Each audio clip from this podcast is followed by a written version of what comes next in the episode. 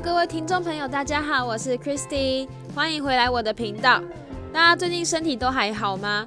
大家应该都知道，最近就是因为疫情期间，所以我们日本这边已经一路从四月份，几乎都已经快要再宅到六月底了，非常的情况非常不乐观。像我也都是在宅工作到现在，可不过在宅就是让我感觉到有一点可以充实自己的感觉，而且也比。一般就是办公室那种来的轻松很多，然后所以我也有更多时间可以来就是录一下，录一下自己的故事，然后分享给各位听众。所以我今天就要来跟大家分享说我在日本大学的选课情况到底是如何，还有日本大学的选课系统到底是怎样的。日本开学的时间在九月底，所以我们便必须在那之前。决定自己想要上的课程。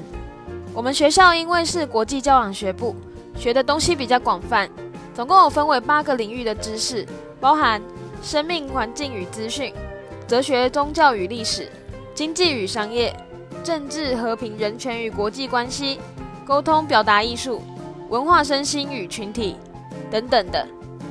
必须要选其中三个领域才可以毕业，并且我们分为初级、中级和高级的课程。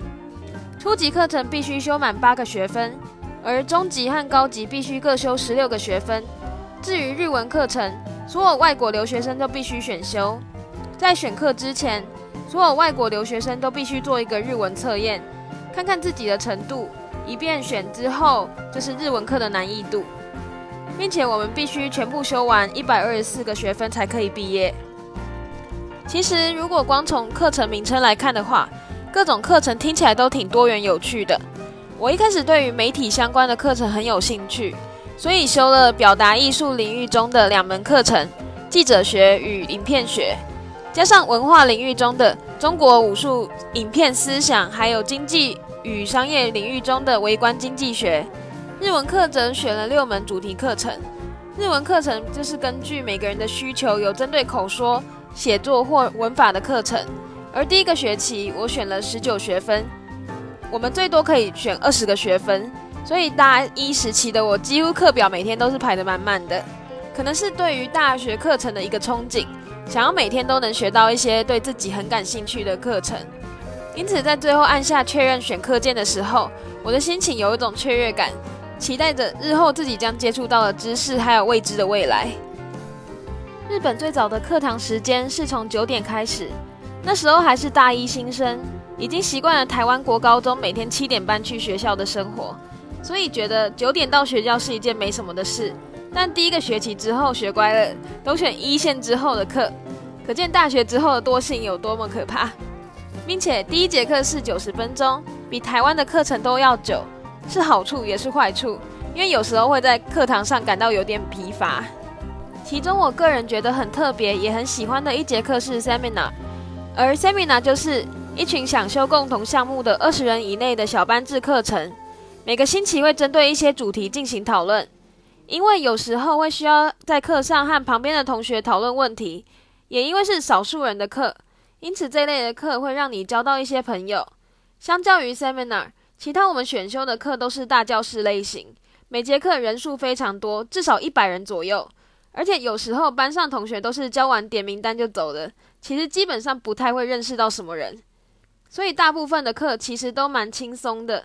其中期末交个报告或者是考个期末考就结束了，跟高中比起来压力真的非常小很多。常常考前熬夜抱个佛脚其实也没问题。至于外国人需要修的日文课程方面，可以说是能够认识最多国家的人的地方，而且大部分都是交换生。因为对日本有憧憬或是想学日文而来的，有时候跟他们聊聊天，比起读再多书都能拓展自己的国际观。而这样的日文课都是以全日文进行的。不过就算是零基础，也能够因为这样子的环境大幅的进步。嗯，其他就要看个人的努力程度啦。另外，如果心有余力的话，也能够选修别的学部的课程。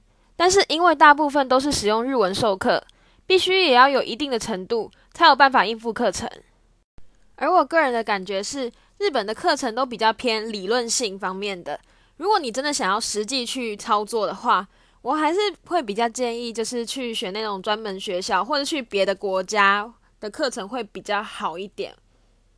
以上就是四年来我在日本的大学对于选课的一个意见与看法，希望大家会喜欢今天分享的内容。如果喜欢今天的内容的话，记得订阅我的频道，我会继续分享日本的生活点点滴滴给各位的。另外，现在还适逢疫情期间。所以大家要记得，就是出门的时候勤洗手，然后可以的话就是尽量待在家里啦。就希望大家可以就是健康的度过这段期间。那么我们下次见喽，拜拜。